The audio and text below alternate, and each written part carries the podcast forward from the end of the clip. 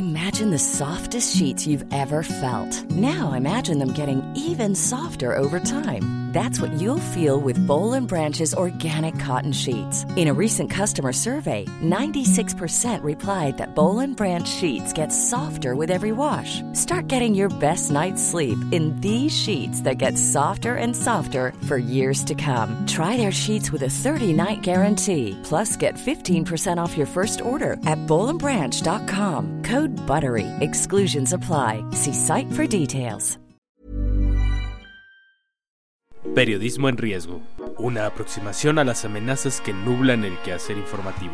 Presentado por la Sociedad Interamericana de Prensa. Una producción de la Organización Editorial Mexicana. ¿Qué tal?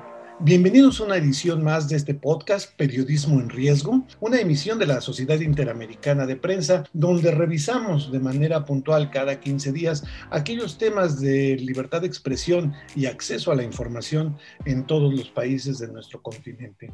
En esta ocasión es una edición especial porque tenemos como invitado pues a nuestro propio director ejecutivo de la Sociedad Interamericana de Prensa, Ricardo Trotti, a propósito de que se acaba de celebrar la reunión de medio año de la sociedad y todos los países afiliados con sus medios generaron distintos reportes, reportes por país que van siendo la guía de qué está pasando y cuál es el estado, la salud que guarda la libertad de expresión en nuestro continente. Según mi impresión personal, las noticias no son buenas. Será Ricardo quien nos diga eh, exactamente cómo vamos en el continente en esta materia. Ricardo, muchas gracias por aceptar esta plática y cuéntanos cuál fue tu percepción general de los reportes de este año en la CIP. Muchísimas gracias Alejandro y lo primero es, no puedo dejar de elogiar el gran trabajo que se está haciendo a través de la OEM con este podcast, que realmente nos honra en la CIP tenerlos a ustedes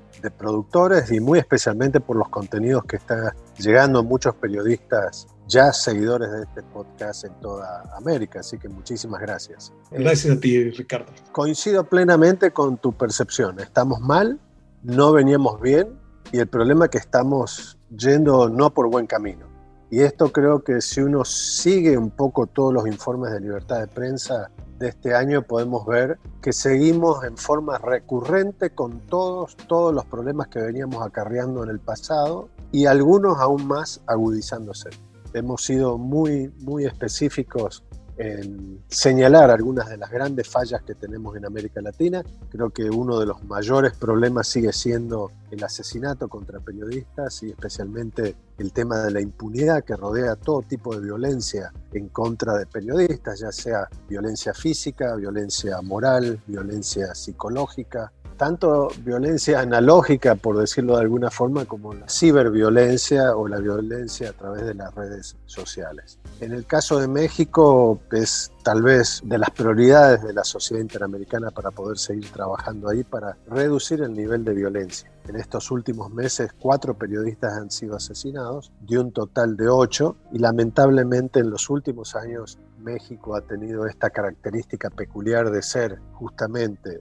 en muchos estados del interior, las zonas donde se concentra la violencia que proviene mayoritariamente del crimen organizado. Pero si uno mira todo lo que fue el tema de violencia en este último año, especialmente que estamos cumpliendo un año de pandemia, podemos ver que en casi todos los países, salvo alguna excepción, hubo una gran cantidad de amenazas, agresiones, ataques a medios y periodistas y en países que incluso uno pudiera considerar que tienen una tradición democrática como por ejemplo Estados Unidos o Costa Rica, por ejemplo en Estados Unidos, donde más de 200 periodistas fueron agredidos durante coberturas especiales. Tiene que ver con esto, con las manifestaciones sociales debido a los problemas de racismo en este país, pero también lo vemos con los temas electorales en Perú, manifestaciones en Chile en contra del gobierno, en El Salvador, en Argentina, donde incluso un sindicato de maestros agredió y atacó a un medio de comunicación en su redacción, vilipendiando todo lo que pudieron. Entonces, estamos viendo que las agresiones físicas contra periodistas se pueden ver en todos lados. Y a esto, si uno le suma lo que tiene que ver con la estigmatización del periodismo de los medios de comunicación. El año pasado, obviamente, en nuestro informe anterior, hace seis meses, el, gobierno de Trump, del expresidente Trump, yo diría que estaba picando en punta iba primero en esta carrera. Pero ahora, bueno, todavía seguimos teniendo problemas de este tipo en El Salvador, con Nayib Bukele, México, con López Obrador, Bolsonaro en Brasil o con Fernández en Argentina. Es decir, el tema de la estigmatización de los periodistas, de acusarlos de mentir, de generar noticias falsas, de insultarlos también a través de bot centers o de troles, no es tanto la preocupación en sí de lo que sucede contra un periodista, sino la motivación, el incentivo a la violencia o la apología de violencia que genera ese presidente o ese alto funcionario con otros funcionarios de su gobierno que tratan de hacer lo mismo o peor con sus seguidores de partidos políticos que al tener este tipo de licencia de un presidente de la nación, también van en contra de los periodistas. Así que eh, en el tema de la violencia estamos con un problema grave. Y esto, obviamente, Alejandro, sin llegar siquiera a mencionar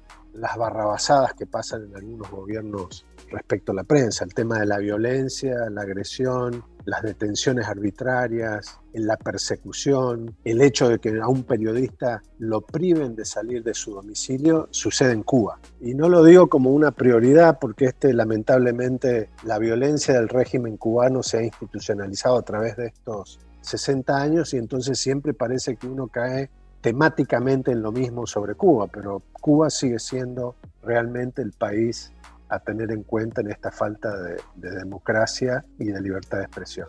Generalmente Cuba, Venezuela ocupaban como el lugar más bajo de este tipo de agresiones frente a un resto de países que más o menos se mantenían democráticos, pero incluso en países, por ejemplo Argentina, que tiene eh, judicializada la labor de los periodistas y por demandas, difamación, en Bolivia, en Ecuador, donde no es la violencia de matar periodistas, pero que existe esa tendencia, esa tan baja tolerancia de los gobernantes a la crítica y a la libertad de expresión. Eso es, muy preocupante. Sí, totalmente. Yo creo que siempre pongo de ejemplo este tango argentino Cambalache, que habla de lugar todo embarrado y en donde en el mismo lodo todos estamos manoseados, ¿no? Yo creo que esa es la analogía de la política cuando el sector político o el poder político, además de tratar de infringir en la independencia de los poderes, toma el periodismo como caballito de batalla para generar un estadio antidemocrático y esto lo hacen siempre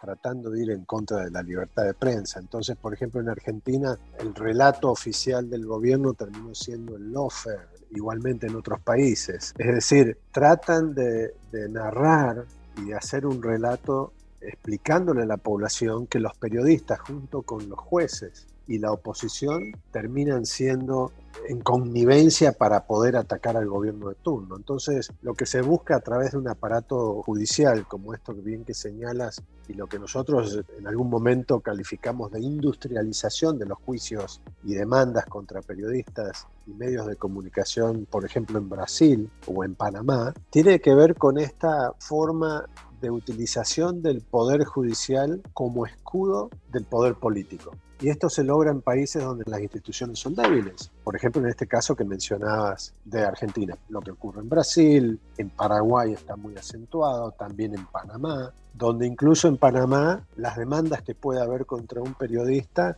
ni siquiera tiene que haber sentencia para que un juez pueda dictaminar que se confisquen los bienes hasta tanto se resuelve la demanda. Y esto si lo llevamos al extremo, lo que ha pasado en Venezuela, por ejemplo, es el tema del nacional que ha sido demandado por Diosdado Cabello hace años atrás, creo que en el 2015, por una demanda por haber sido calificado de narcotraficante o presunto narcotraficante, algo que el Nacional simplemente había reproducido lo que había publicado ABC en España. Y bueno, luego de todo el enfrascamiento y el enmarañamiento que hace el poder político con el poder judicial en Venezuela, sale una sentencia donde se le obliga al Nacional a pagar 13.5 millones de dólares por el honor, la fama y la reputación de un funcionario público como es Diosdado Cabello. Siendo que, por ejemplo, la declaración de libertad de expresión de la Comisión Interamericana de Derechos Humanos establece muy específicamente que los funcionarios públicos deben estar mucho más abiertos a, las críticas de lo que lo pueden estar haciendo, siendo los ciudadanos comunes. De ahí que no tienen cabida este tipo de demandas y mucho menos por este grado de desproporcionalidad de la indemnización. El caso de Venezuela es totalmente monstruoso, ¿no? Por la, cantidad, porque además ahí los medios están totalmente doblegados, igual en Nicaragua. Pero, ¿cuál fue tu percepción, Ricardo? ¿Cómo toma este momento a los medios de comunicación en el continente. Los ves de rodillas, los ves angustiados, eh, echados para adelante, no dejándose, o ves un momento de desunión que puede ser muy peligroso para todos nosotros. No, no, yo, yo creo que es, es importante.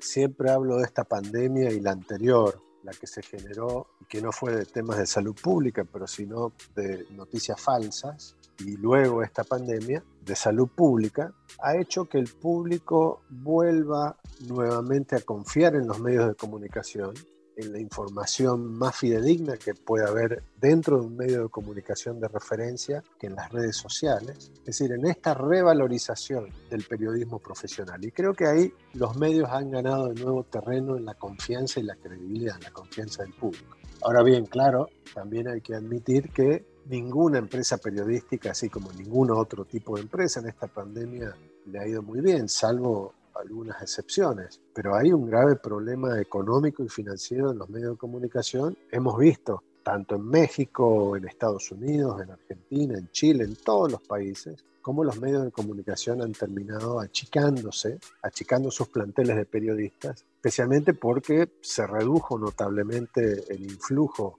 de ingresos por, por publicidad, que era lo único que estaba quedando para los medios de comunicación, después de que las cuestiones digitales derrumbaron también las versiones impresas, que en algún momento fueron los que más generaban ingresos para los medios.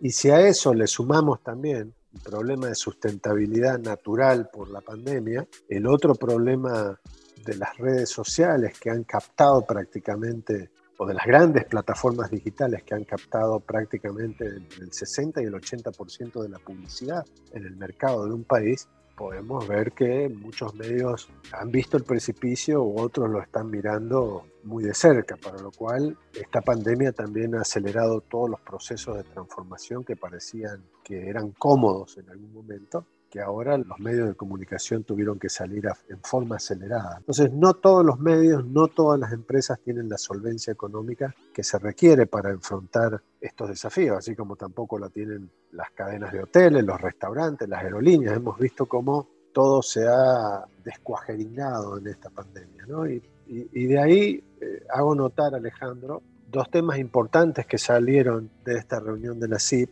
especialmente porque un panel sobre temas de lo que está sucediendo en Colombia, donde el gobierno colombiano, el Poder Ejecutivo, en el presupuesto de este año, puso un rubro de transformación digital para medios con 24 millones de dólares, para lo cual ahora se está viendo que lo den, que entreguen ese dinero en forma transparente, sin discriminación y con altos estándares de objetividad. Y que no vaya a condicionar este, líneas editoriales, ¿no? Totalmente. Por eso lo bueno que tiene esto es que fue manejado con mucha prudencia entre asociaciones de periodistas, de prensa y con el gobierno es una cuestión excepcional y justamente se tiene mucho cuidado en cómo se va a entregar ese dinero y para qué. Entonces prácticamente lo que el dinero ese va es para apoyar a las empresas periodísticas con tecnología, por ejemplo. Y hay un proyecto de ley importante en el Congreso, así como muchos otros proyectos de ley los congresos han impulsado para otras industrias,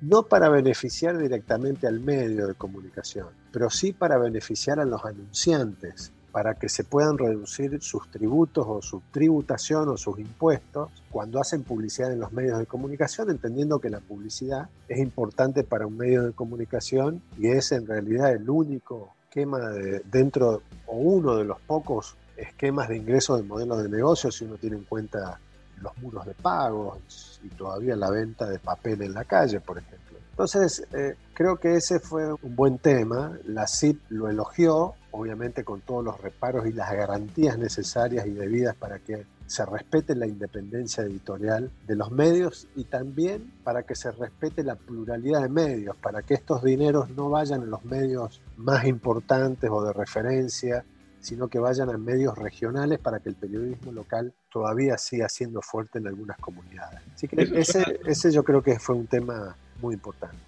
Sí, suena muy interesante, sobre todo en un momento en el que no vemos la salida y donde a las pandemias epidemiológicas de desinformación y de gobernantes populistas tenemos además los cambios de audiencia, ¿no? El natural relevo de jóvenes que ya no compran impresos y que todo lo consumen en digital. Eh, supongo que la siguiente reunión será como por ahí de octubre, noviembre. Ojalá que para entonces, Ricardo, podamos estar platicando de un panorama un poco más optimista dentro de todo y ojalá que tanto los gobiernos como también las plataformas digitales, por lo cual estamos trabajando ahora para que se puedan compartir los beneficios de los productos noticiosos en las plataformas, de los cuales ellos se benefician, y esos contenidos noticiosos salen de los medios de comunicación. Ojalá que veamos un poco la luz detrás del túnel y un poco en el pensamiento de que los medios de comunicación son importantes para una democracia, de ahí también la relación para que el gobierno, los congresos presten atención. Sin medios de comunicación es inviable un Estado democrático.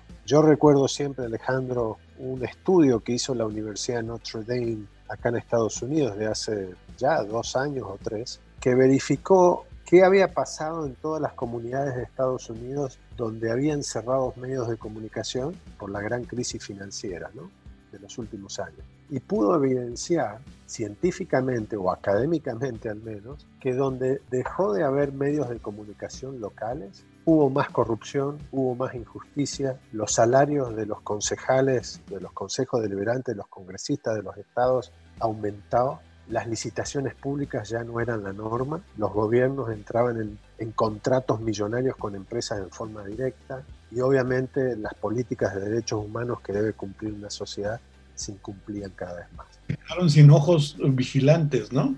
Totalmente, esa es la, importancia de que haya medios de comunicación y creo que es una responsabilidad de la sociedad apoyar a los medios de comunicación en ese sentido. Ricardo Trotti, director ejecutivo de la Sociedad Interamericana de Prensa, muchas gracias por estos minutos, por esta plática que nos pone en contexto lo que está sucediendo en nuestros países. Muchas gracias, Ricardo. Alejandro, un placer, muchas gracias.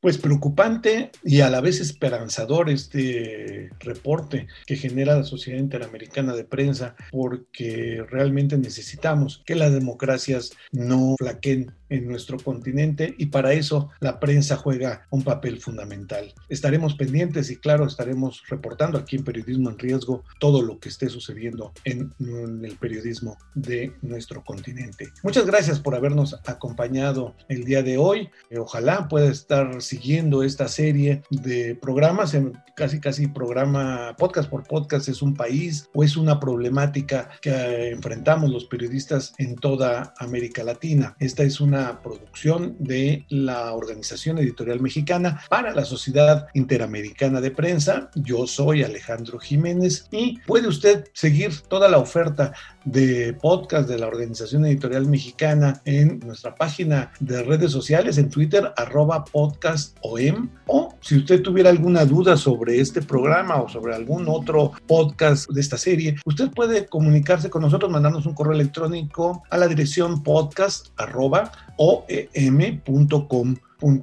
Muchas gracias por haber estado con nosotros el día de hoy. Seguiremos transmitiendo este periodismo en riesgo y ojalá nos acompañe en nuestra próxima emisión.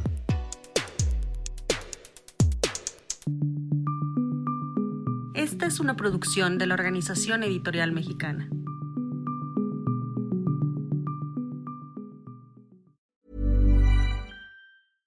Want flexibility? Take yoga. Want flexibility with your health insurance? Check out United Healthcare Insurance Plans. Underwritten by Golden Rule Insurance Company, they offer flexible, budget friendly medical, dental, and vision coverage that may be right for you. More at uh1.com.